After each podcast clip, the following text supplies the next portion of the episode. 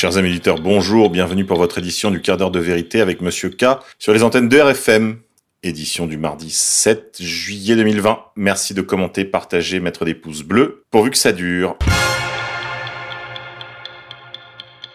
Politique française, remaniement, Bachelot, Pompili, Dupont-Moretti, le nouveau gouvernement de Jean Castex. Tandis que plusieurs poids lourds restent en place, on a aussi l'entrée au gouvernement soit de chevaux de retour, soit d'éléphants d'un nouveau genre. Alexis Collère, secrétaire général de l'Élysée, a décliné les noms des nouveaux ministres. Le nouveau Premier ministre qui succède à Édouard Philippe, désormais maire du Havre, avait assuré qu'il donnerait les noms de sa future équipe hier, lundi. Dans une série de tweets publiés dimanche, Emmanuel Macron avait d'ores et déjà annoncé un gouvernement de mission et de rassemblement. Jean-Michel Blanquer reste ministre de l'Éducation. Barbara Pompili, députée LAREM de la Somme, est nommée ministre de la Transition écologique. Florence Parly reste au ministère des Armées. Gérald Darmanin, jusqu'alors ministre de l'Action et des Comptes Publics, a été nommé ministre de l'Intérieur. Ici de la droite LR, titulaire d'un bref passage même dans la droite radicale, avec des contributions au magazine royaliste Politique Magazine et des prises de position très fermes sur la question LGBT. Il avait ensuite quitté LR pour rejoindre LREM. Pressenti à Beauvau dès octobre 2018, lors du dernier remaniement d'ampleur, il a été réélu maire de Tourcoing. Il devient l'un des nouveaux hommes forts du régime.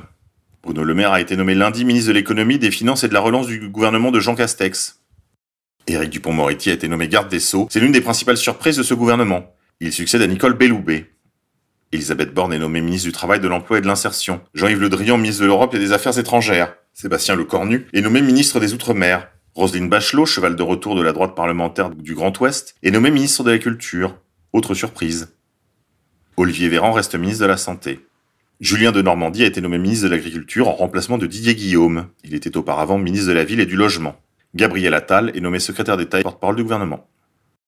Les victimes de ce remaniement sont principalement Christophe Castaner à l'intérieur, Didier Guillaume à l'agriculture, Muriel Pénicaud au travail, Nicole Belloubet à la justice et Sibeth Ndiaye au porte-parole.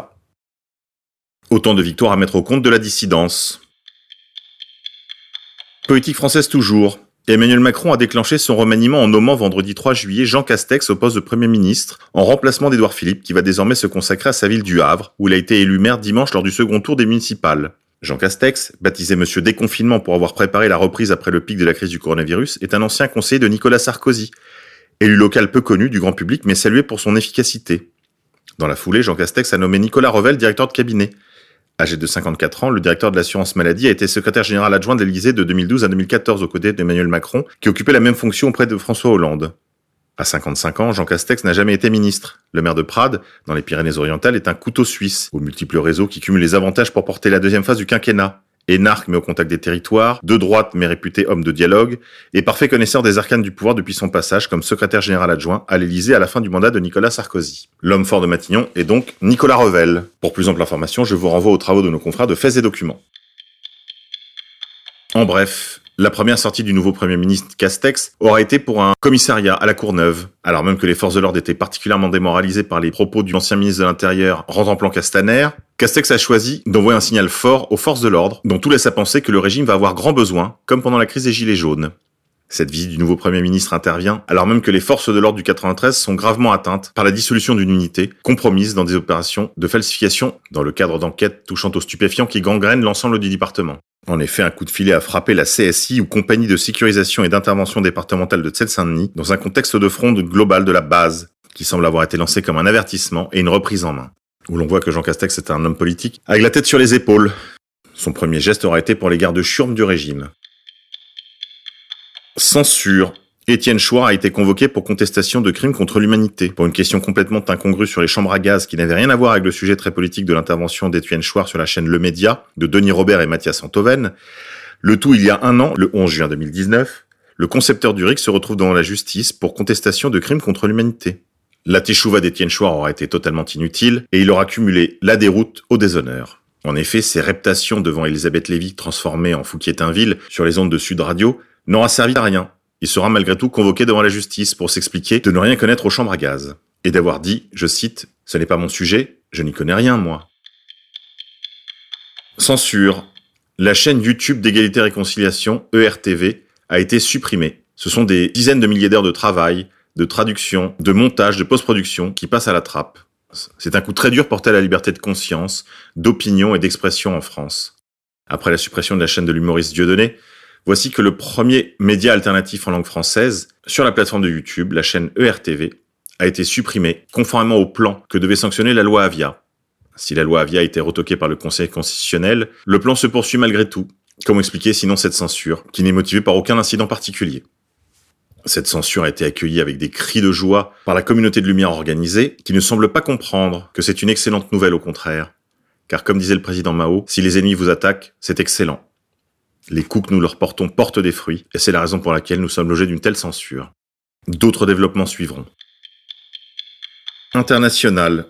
Le roi des Belges exprime des regrets concernant la colonisation du Congo. Or, comme le rappelle le plus grand africanologue français, Bernard Lugan, vous pouvez retrouver cet article sur le site d'égalité et réconciliation, la conquête du Congo a été principalement mue par une logique anti-esclavagiste. Et l'essentiel de l'œuvre des Belges en Afrique aura été de mettre fin à la traite musulmane ayant pour foyer Zanzibar. S'il existe évidemment des périodes plus sombres, comme la parenthèse de 1899 à 1909, date à laquelle le Congo rentra en effet dans l'état de droit, et où ses ressources ne servirent plus à autre chose qu'à sa mise en valeur, pour l'essentiel, la colonisation aura consisté en une mise en valeur du Congo.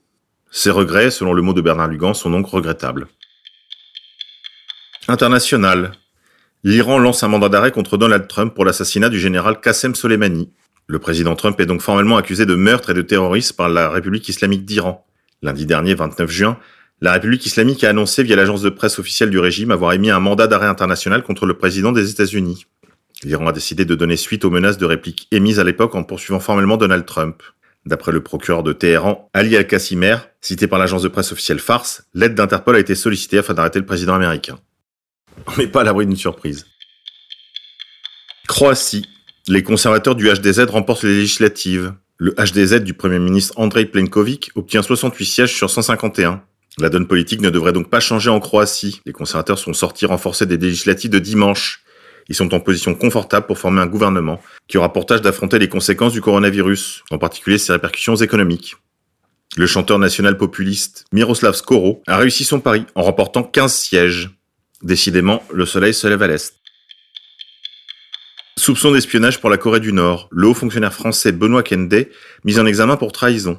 À l'issue de quatre jours de garde à vue à Levallois-Perret, siège de la DGSI, l'administrateur du Sénat Benoît Kennedy a été mis en examen jeudi 29 novembre par un juge d'instruction des chefs de trahison pour livraison d'informations à une puissance étrangère, une garde à vue qui intervenait dans le cadre d'une enquête préliminaire ouverte depuis mars.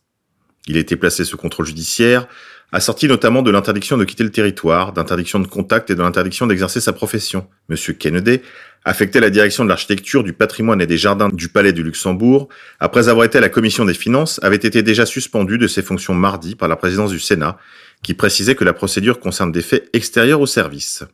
Espérons qu'il ne fera pas l'objet d'un procès de Moscou. C'est tout pour aujourd'hui mes amis. Je ne peux que vous encourager à nous soutenir, en particulier en faisant des dons sur le portail d'égalité et réconciliation. Nous apprécions particulièrement les dons récurrents car ils nous permettent d'avoir une visibilité dans l'avenir. Je vous dis à demain.